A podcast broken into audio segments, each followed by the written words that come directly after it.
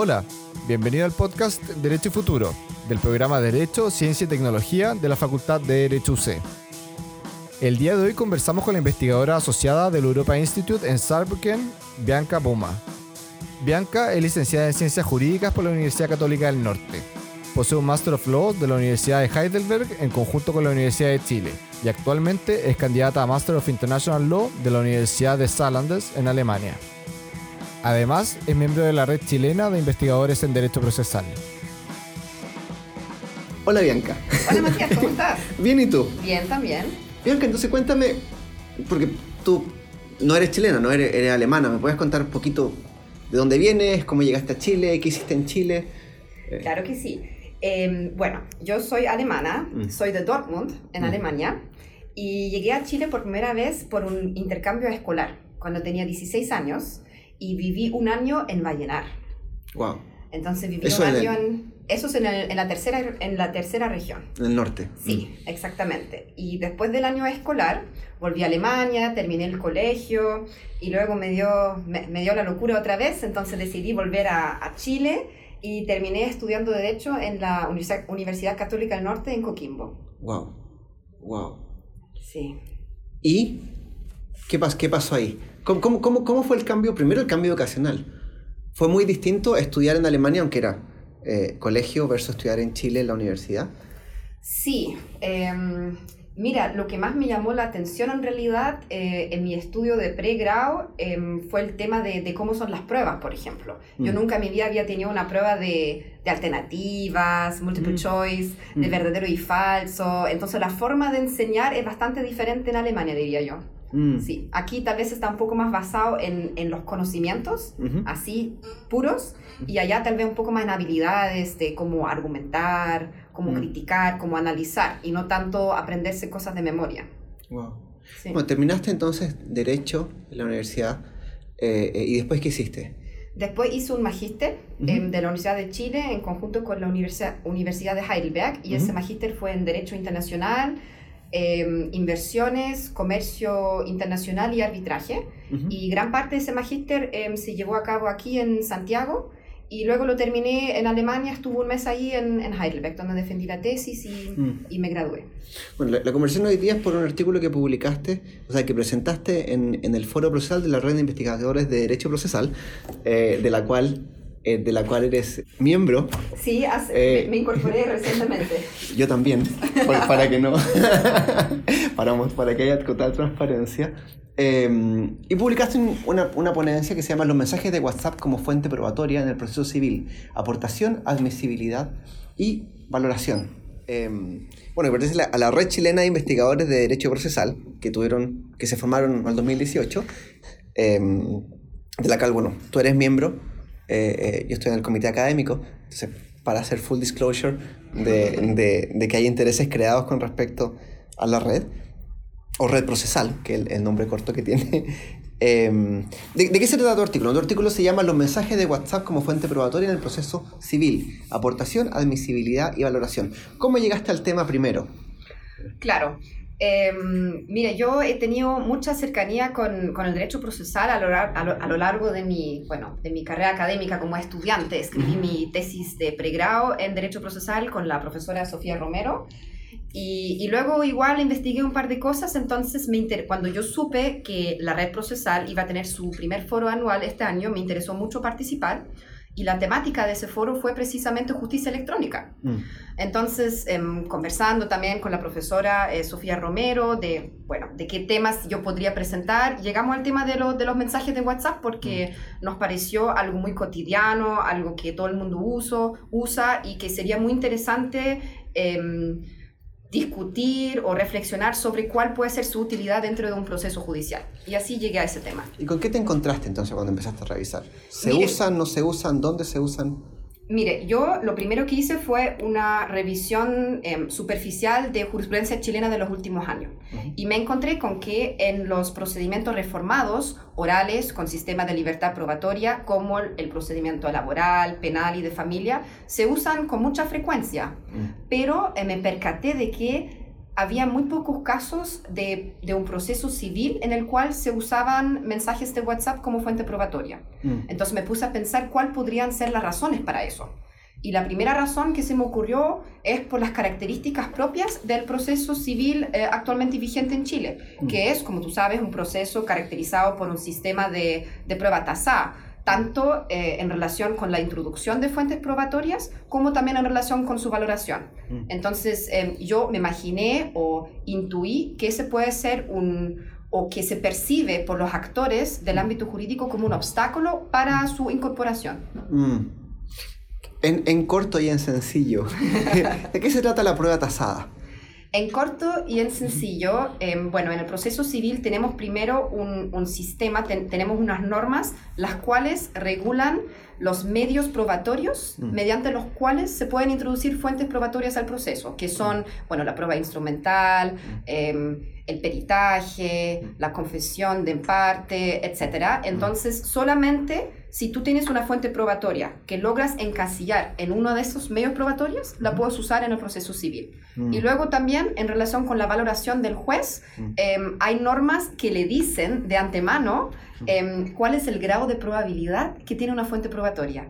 Entonces, por ejemplo, en relación con la prueba eh, instrumental, el código, bueno, en realidad el, el, Código Civil dice que los instrumentos privados reconocidos tienen valor de plena prueba, que es prácticamente el, el, grado más alto de probabilidad que uno le puede atribuir a, un, a una fuente probatoria. Entonces está todo regulado de antemano. ¿Qué, medios ¿Qué medios probatorios puedo usar y qué, cómo los valoro? ¿Qué importancia tienen al final eh, al momento de tomar la decisión en el proceso? Fantástico. ¿Y qué pasa entonces en los procedimientos reformados?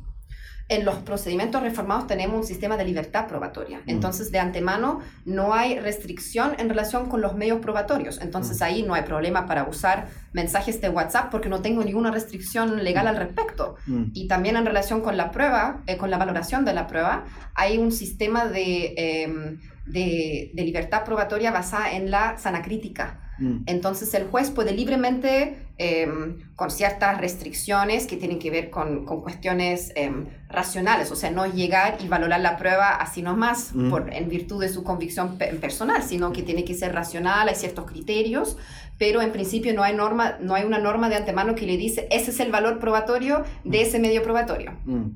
Entonces ahí ya tenemos mucho más, mucho menos obstáculos en relación con las eh, modernas fuentes probatorias.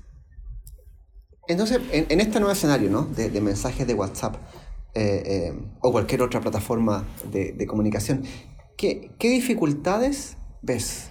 Eh, ¿Qué es lo que en la práctica ha sido más complicado la implementación o, los desafíos que, que, falta? Mm.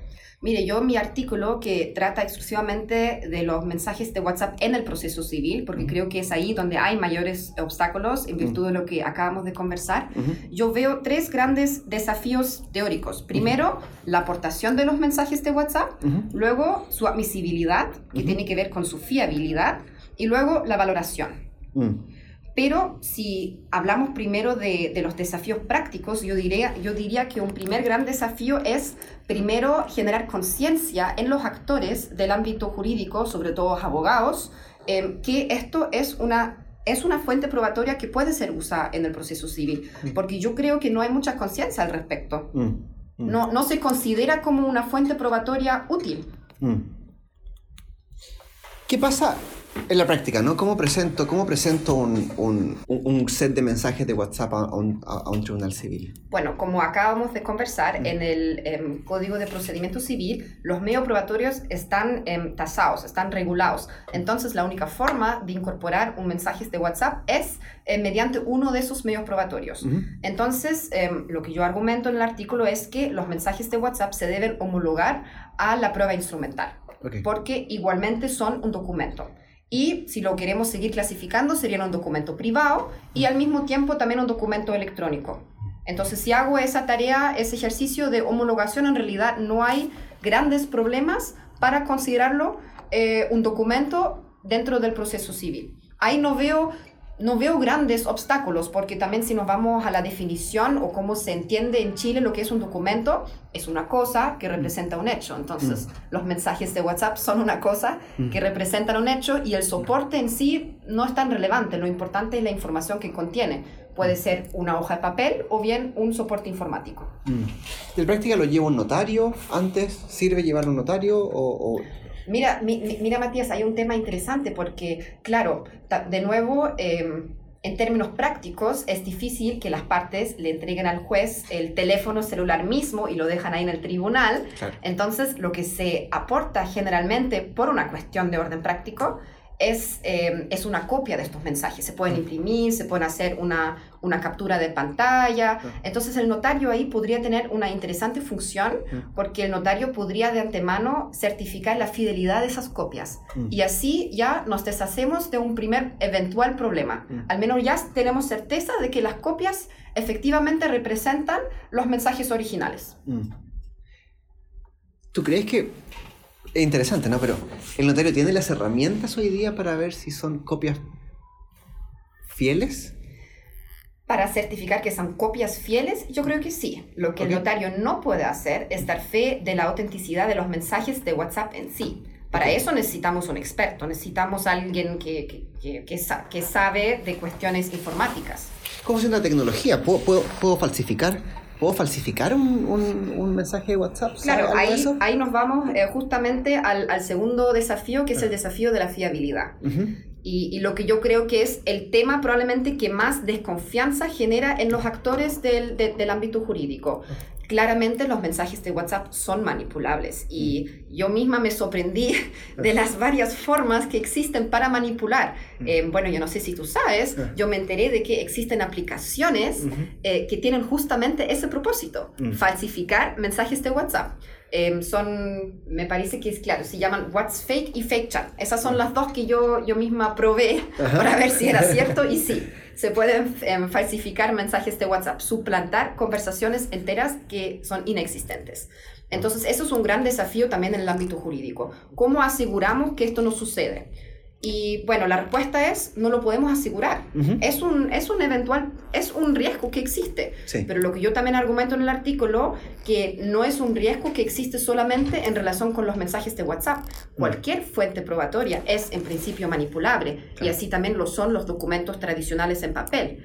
Entonces, yo diría que la solución no es decir de antemano, o oh, hay ciertos riesgos con los mensajes de WhatsApp, no los puedo controlar de antemano o no los puedo descartar de antemano, pero lo que sí puedo hacer es controlarlo. Mm. Y ahí el proceso civil entrega ciertas herramientas que pueden ser usadas por las partes o incluso por el mismo juez mm. y así podemos controlar que los mensajes de WhatsApp no son manipulados. Mm. En, en, el contexto del proceso civil, porque no es un documento, ¿no? sino que hay copia en todas las personas que están en la conversación, eh, eh, imagino que es fácil que la contraparte diga, mira, yo también tengo copia de los mensajes. Claro, esto es justamente la forma de control más directa que existe en el, en el proceso civil, porque la, la primera persona que tiene la oportunidad en el proceso para objetar esto, estos mensajes es la, la, contraparte. Y es fácil que esa contraparte se dé cuenta que, que, es un mensaje de WhatsApp manipulado porque ella supuestamente formó parte de ese mensaje y sabe exactamente si eso es así o no y qué es lo que dijo o no en esos mensajes. Mm. Entonces, si bien una parte puede aportar en los mensajes de WhatsApp o la copia de estos mensajes debidamente certificados mm. eh, que constan en su propio teléfono mm. celular, la contraria puede hacer lo mismo. Puedo objetarlo y decir, no, esto no es cierto, yo no dije eso. Mm. Y puede luego, una vez objetados los mensajes de la contraria, aportar los mensajes que tiene en su propio teléfono. Y ahí el juez tiene las dos versiones y las partes pueden solicitar un peritaje informático para verificar cuál versión es la original o bien el juez también de oficio puede decretar esa prueba. Qué, qué, qué interesante. Me imagino que, por ejemplo, en, en, de tu distinción, ¿no? tú dices que hay muchos más, o se usa mucho más en procedimientos reformados, laboral, penal o criminal, y, y procedimientos de familia, que en los juicios civiles. ¿Puede ser porque el contenido de esos, de esos procesos sea más probable por medio de eh, eh, eh, WhatsApp o, tiene alguna idea?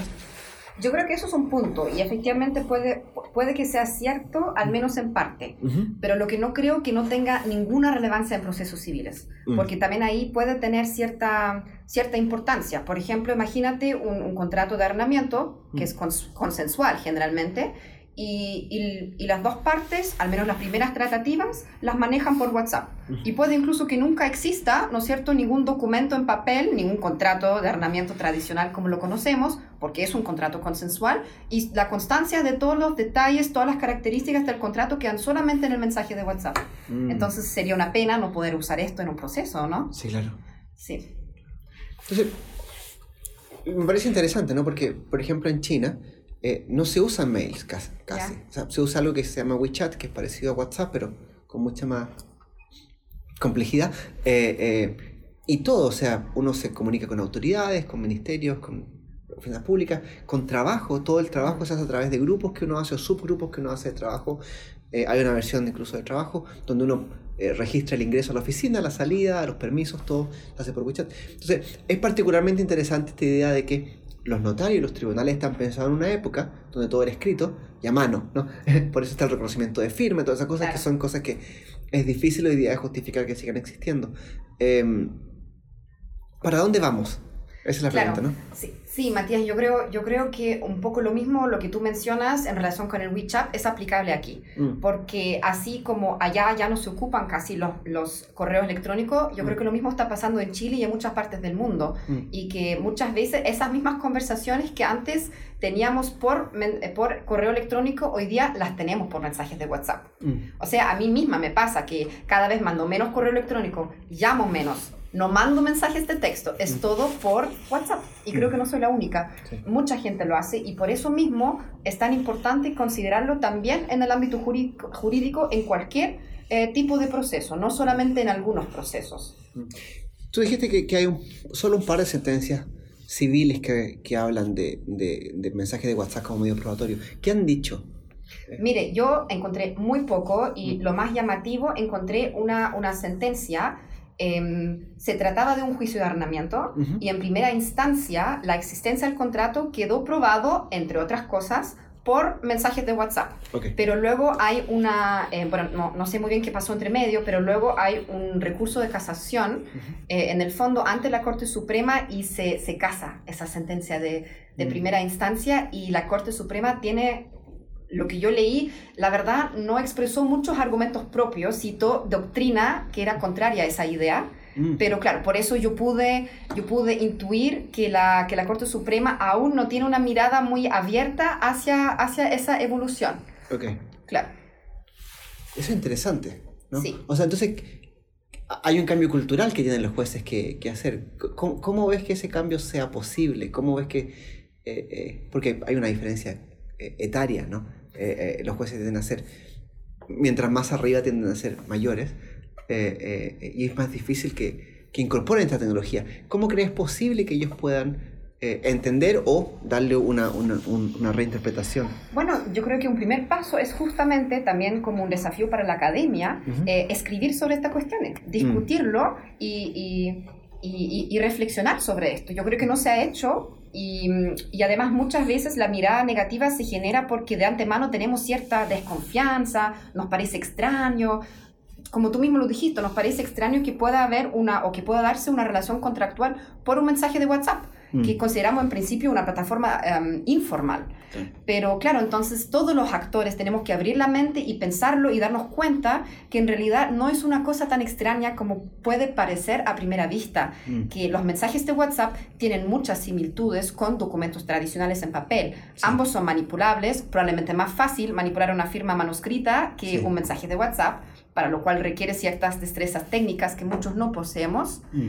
Y, y, claro, y hay forma de adaptarlo también a eh, códigos eh, como nuestro Código de Procedimiento Civil de 1903. Claramente el legislador de esa eh, época no podía prevenir la llegada de los mensajes de WhatsApp. No es que está de per se en contra, sino que era algo que él no podía pensar.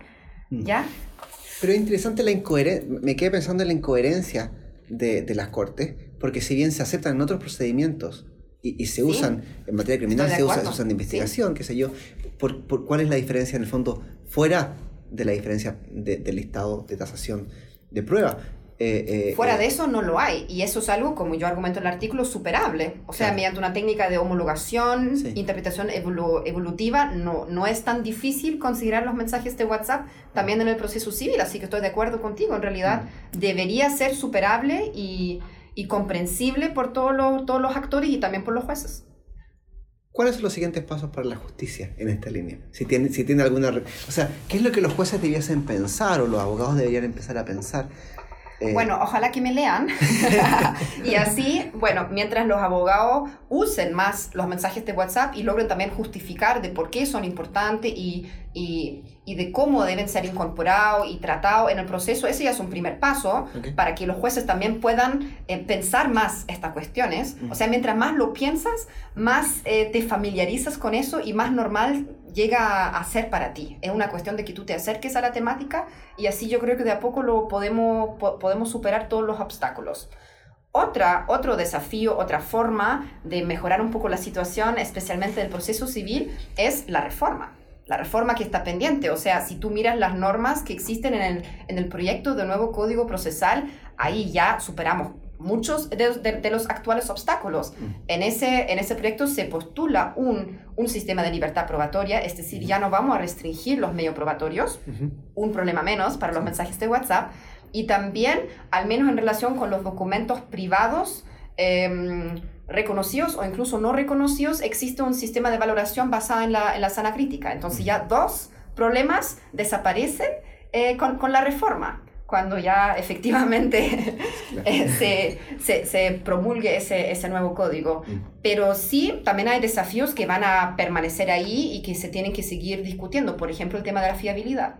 Eso, no se, eso no cambia con una reforma legislativa pero como yo también eh, traté de explicarte, no es un problema o no es una razón para excluir de antemano los mensajes de WhatsApp.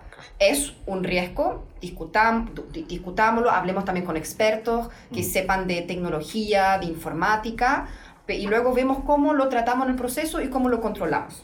Sí, lo interesante es que el derecho tiene que eh, moldearse a la forma de la, relación, de la interacción de las personas, no, no las personas a moldearse al derecho. Eh, Bianca, muchas gracias. Muchas gracias a ti por la invitación. Muy entretenido. Eh, y suerte en Alemania. Sé que te vas ahora a Alemania. Sí, sí, me voy a Alemania dentro de poco, pero espero volver pronto. Muchas gracias. Que estés muy bien. Chao.